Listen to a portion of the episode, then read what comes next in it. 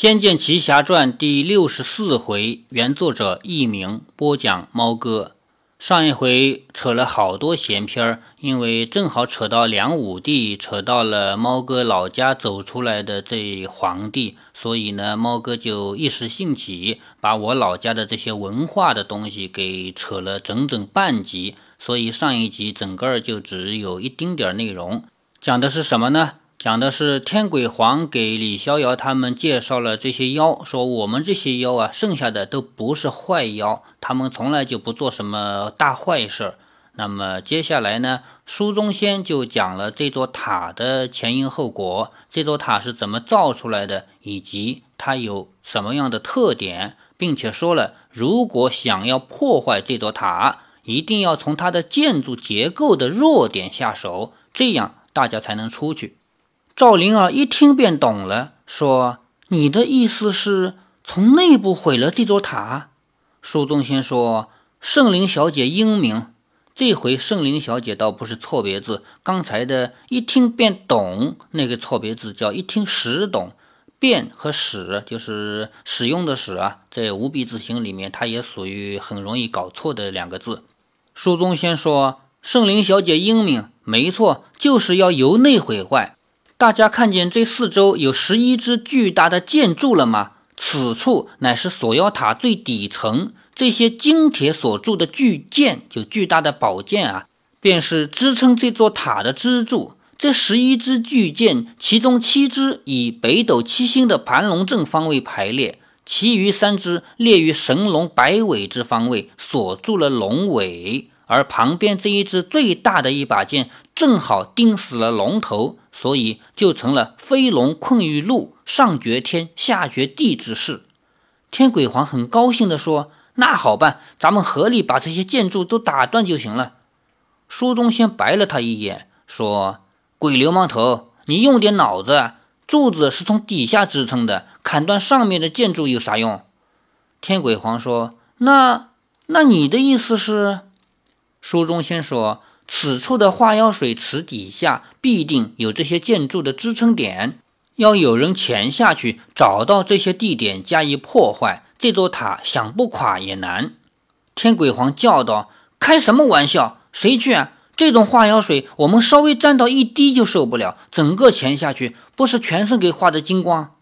苏宗仙苦笑着说：“连你这个体大无脑的家伙都想得到，当初建塔的人当然也想得到。”所以，设计此塔者在塔底注入化妖水，就是为了防止我们从塔底土遁；另一方面，也是保护这些建筑不被腐蚀。嘿嘿，可是他们绝对没想到会有人类能走到最底层来。此话一出，众人全部望定了李逍遥，都看着李逍遥去了。李逍遥说：“您是说由我去破坏建筑？”书中先说：“化妖水对妖怪是致命的。”对人类却无害。李逍遥说：“嗯，好吧，我下去。可是要一举破坏七根柱子，恐怕我的水性不够支撑。”一个水灵灵的妖站了出来，捧着一块湿布说：“恩公大人，我是水妖，在塔中几百年来，这块聚气丝一直没有用过。您把它绑在口鼻，就可以在水里呼吸了。”李逍遥接了过来，说：“多谢。”说完，李逍遥将那片轻如蝉翼的聚气丝绑在脸上，便要跃下水。谁知他刚一跃去，便被一股蒸汽给弹了回来。啊！李逍遥立稳身子，有些惊讶。书中仙说：“圣灵小姐相公，我还没说完呢。”天鬼皇怒道：“你的屁怎么不一次放干净？”书中仙说：“哎，是你们太心急了。”这化妖水看起来是水，其实表面不是水，是一层十分粘稠的透明的油脂。以圣灵小姐相公的体型，恐怕很难潜下去。但是此处池水是缓缓的在流动的，若是在出水口流动较剧烈之处，油层较薄，应该可以潜下去。李逍遥说：“出水口在何处？”书中先说：“这我就不知道了。”我以往来此盯过水面，但水面如镜，我丢的头发一下子就被融了，也看不到它的流向，只好请大家仔细找找。若见到小小的漩涡，应该就是了。此话说完，许多胆子大一点的妖就靠到水池边，想盯出漩涡。李逍遥转头望着水面，正遇冥王被李逍遥击碎后，许多层血浮在化妖池上。层穴，层就是尘土的层，穴是碎屑的屑。也就是说，把正玉明王打碎以后，剩下的那些小小的碎屑，像尘土那么大，许多层穴浮在化妖池上，看起来是静静的不动。但若是仔细的看，就可以看见它们确实以极慢的速度缓缓流向一致的方向。找到了，找到了！一只妖大叫，另一只妖叫：“在哪里？在哪里？我要看！”哎呦，妖挤妖，差点把前面的妖给推到化妖水里去了。幸好别的妖及时拉住了他。李逍遥说：“我这就下去，你们全退后一点，免得给化妖水溅着了。”众妖连忙退了好几步，李逍遥正要跳下，赵灵儿说：“我也去。”这个时候，林月如说：“你你身子很弱，还是不要吧。”赵灵儿说：“不要紧的，花妖池水与我无伤。正玉明王怕我逃脱，才把我锁在建筑上。倒是你受伤很沉重，别再说话了。”林月如奋力撑起身子说。谁谁说我受伤沉重了？你可以，我也一定可以。李逍遥说：“你们都伤得不轻，我一个人下去就成了。”天鬼皇，劳烦你照顾他们两位。不等赵灵儿、林月如说话，李逍遥已经口咬宝剑，朝着出水口跃了下去。这里呢，跟游戏有不一样的地方，在游戏里边的确是他们三个一起下去的，而且呢。游戏从操作的角度讲，所谓的破坏七根建筑，其实就是打七次仗，打的是七条龙。这七根建筑啊，本身就是七条龙化身的，所以打这个七条龙，把它们一一打败，这些剑就会断掉。那么这七条龙呢，还属于不同的法术。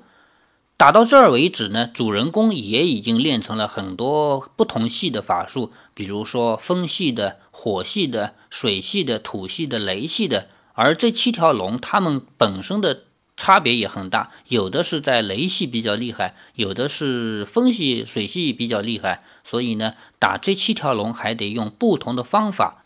不过我是没那么麻烦了，因为我总是把自己改成天下第一，九十九级，而且呢，最厉害的这些护具啊、武器啊都带在身上，所以我不需要用什么法术，什么雷系啊、火系啊，没必要用最普通的攻击上去就砍，也能把他们给砍死。由游戏改编成的小说呢，破坏这七把剑呢，并不是跟七条龙打架，而且也确实不需要他们三个一起下去，所以呢，李逍遥自己就下去了。穿过阻力稍微强的一层以后，阻力是 阴力，就是阴阳的阴，这是五笔字形特有的错别字。而且我发现吧，这部小说在前面一大半里面不存在这种五笔特有的错别字。而后面的这个三分之一的地方有大量这种错别字的存在，所以呢，很有可能是这个小说的作者啊写到后面呢就没有那么仔细的审稿了。穿过阻力稍强的一层后，果然便在水底下见到许多厚重的巨大的柱石，七星盘龙柱在水波里静静的屹立。李逍遥游了过去，每一只盘龙柱上的护柱之龙雕刻的绝不相同，有的像五象神龙，有的是威严，有的是凶狠，有的是丑陋，却都栩栩如生，随着水光波动，也像要腾空而去一般。李逍遥握剑在手，全身真气灌于剑上，刚猛之气朝巨柱击去。虽因水力阻挡，剑气只发挥了一半的功能，但还是在建筑上击出了裂痕。李逍遥半喜半忧，喜的是这样一来，想必建造之人能力有限，既然是为了防止妖怪逃脱，因此除了化妖水之外，水底下并没有别的险关。忧的是要破坏七柱，并不是难事，要的是死力气。但是自己是否有这么多内力，一一破坏七根柱子，却难说得很。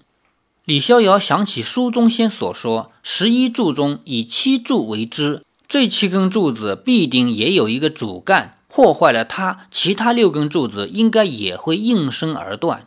李逍遥游入剑阵群中，仔细观察，七支剑柱都一模一样，好像并没有大小之别。李逍遥抬眼一瞥，见到最巨大的建筑，也就是书中先说钉住龙首的柱子。如果破坏了它，龙首钳制一去，飞龙就可以登天。其他十个柱子也就起不了多大作用了。不管这个猜想对不对，李逍遥决定赌上一次。李逍遥迅速地游向最大的建筑，集起全身之力，横剑往上面砍去。七星剑果然不愧是当年的掌门佩剑，这一剑击去之后，巨柱上袭出一道缝隙，而剑身锐利如初，不见丝毫损毁。李逍遥巨力再砍几下，猛击裂痕越来越大，而地底下也隐隐传出一阵雷鸣。这阵自地底下传出的低沉的暗鸣，令水波荡起一圈一圈小小的涟漪，布满水面。在化妖池边，众妖都屏气凝神，不敢发出半点声音，专注地盯着水面。李逍遥越是砍击建筑，那声嘶吼便越来越响，似乎是被困之龙发现有动静，急躁不安地想要脱困。突然间，地面剧烈一晃，李逍遥一个重心不稳，被水流给推出丈许。他正要再游回来，忽然间巨响爆炸，天崩地裂，殿堂整个大晃起来，云烟沸沸扬扬。顿时见到千里长龙破空窜飞而出，电闪雷鸣遍天地，火红的珠灵像一团火山爆发，冲向天际。巨龙颈上、身上还刺着建筑，远远望去，果然就是十把剑，分别插在了龙身的要害之上。千雷万停在巨龙周身缠绕，土石瓦砾也纷纷降落。整个地面随之下陷，李逍遥大惊，整个身子被快速的漩涡拖了下去。他急忙想正气往上游，但一人之力如何对付得了这个龙撞出来大洞的拉力？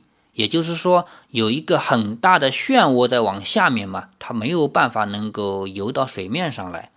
在殿上的众妖更是惊恐万状。地面崩裂，天顶塌落，整个锁妖塔都在摇晃。巨龙窜破塔顶，一连直撞上去。强光射下，火红猪龙已划破天际，朝青天飞去。哎呦，我的天哪！这里好多好多错别字哦，我都是半蒙半猜的读过来的，还幸亏我能蒙得出来。而被撞得歪斜的巨塔摇摇晃晃，地基已空。便整个往旁边倒下，塔内众妖叫的叫，飞的飞，全往破空之处乱走。赵灵儿和重伤的林月如抱在一起，惊呼道：“逍遥哥哥，李逍遥，你快出来！”随着锁妖塔往旁边陷倒，林月如和赵灵儿也被甩向水池，两个人难以稳身，惊呼着被甩入水中。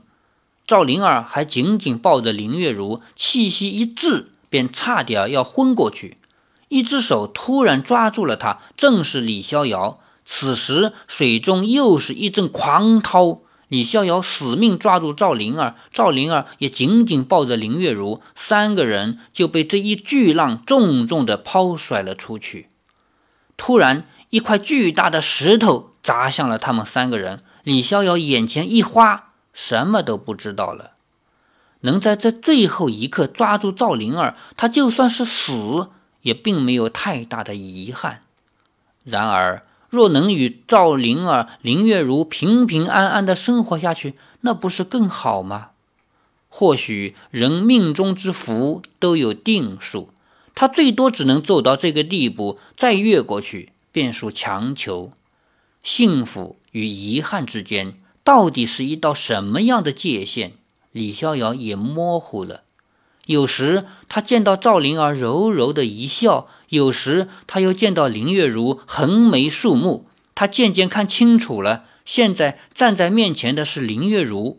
林月如说：“李大哥，我娘想你，我带你去见她，好不好？”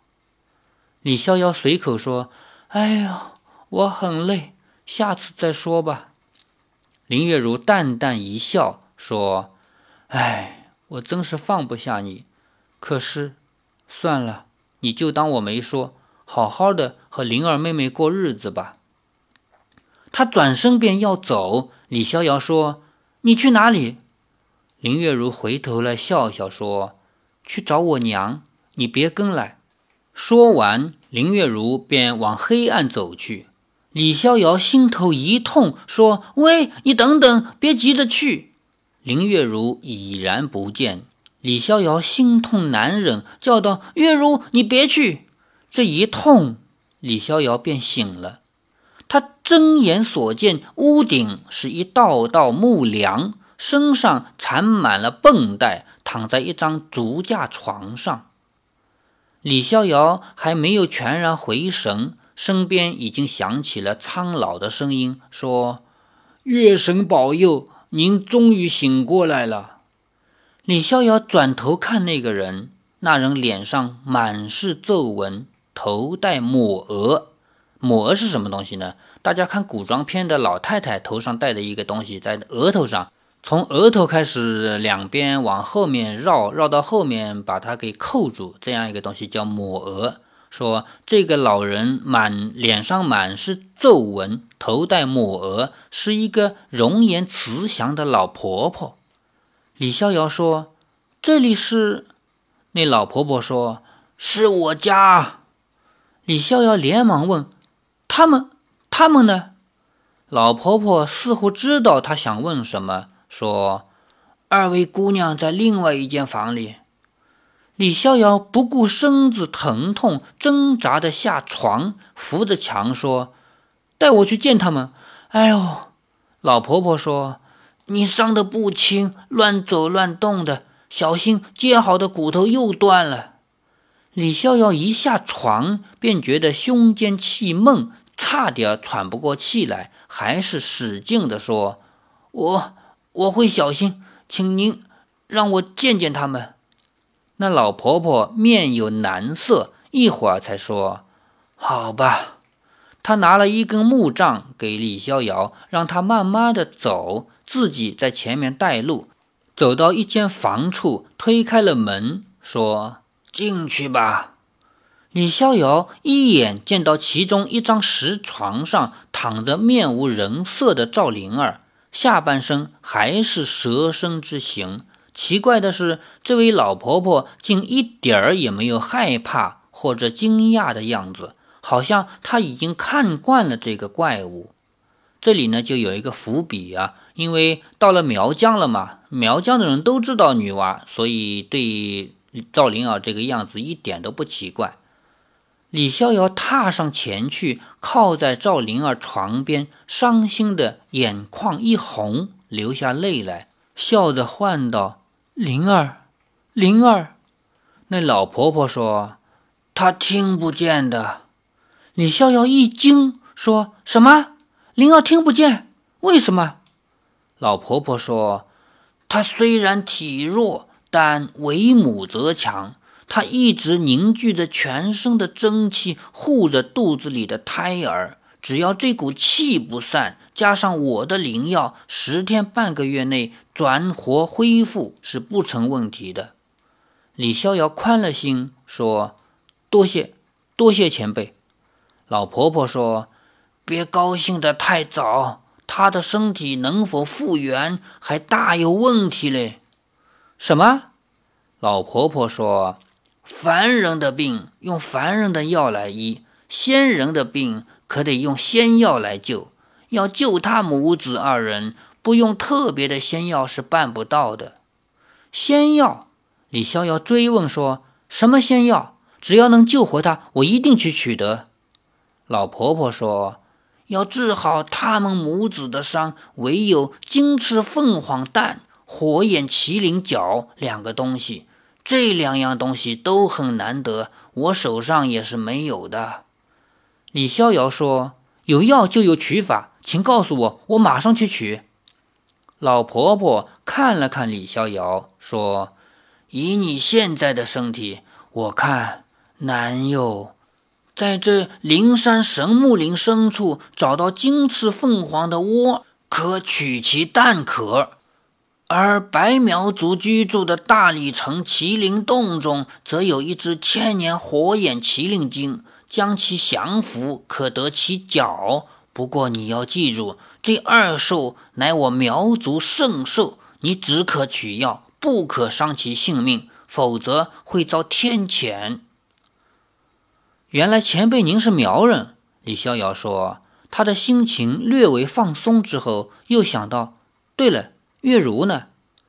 老婆婆脸上的表情有一些沉重，说：“她嘛。”李逍遥看出不对，说：“月如呢？”那老婆婆默默地侧过身子，她背后的另一张石床上覆盖着白布，那白布底下似乎有什么东西。应该是一个人。刚才李逍遥在醒来之前，不是做了个梦，梦见林月如来向他告别嘛？说我妈想你，还问他你愿不愿意去见我妈？其实就是一个人临死，灵魂要离开此地了。呃，这个是我们中国古代的小说啊、戏曲啊里面的一贯做法。比如说《红楼梦》吧，王熙凤做了一个梦。梦见秦可卿来向她道别，王熙凤一把没有拉得住他，接着就听到云板扣了几下，有家里的奴仆对他说：“隔壁的荣大奶奶没了。”这是小说啊戏曲的一般做法。刚才林月如跟他告别的时候，还说到了他娘，说他要去找娘。我们在前面这么多故事里面早就说过，林月如是没有妈妈的。他从小妈妈就没有了，是爸爸把他养大的，所以这个时候，既然他要去找他娘，明摆的就是死掉了。在游戏里边，林月如的结局究竟是死还没死呢？其实没有一个完全明确的结局，因为很多人对此是有争议的。实际上，他的结局呢是的确死了，但是他的尸体还能动，这是苗疆的一种蛊啊，用傀儡虫来控制。说人尽管死了，尸体依然可以动。这样的话，你至少还有一个念想，但也就仅此而已。好，欲知后事如何，且听下回分解。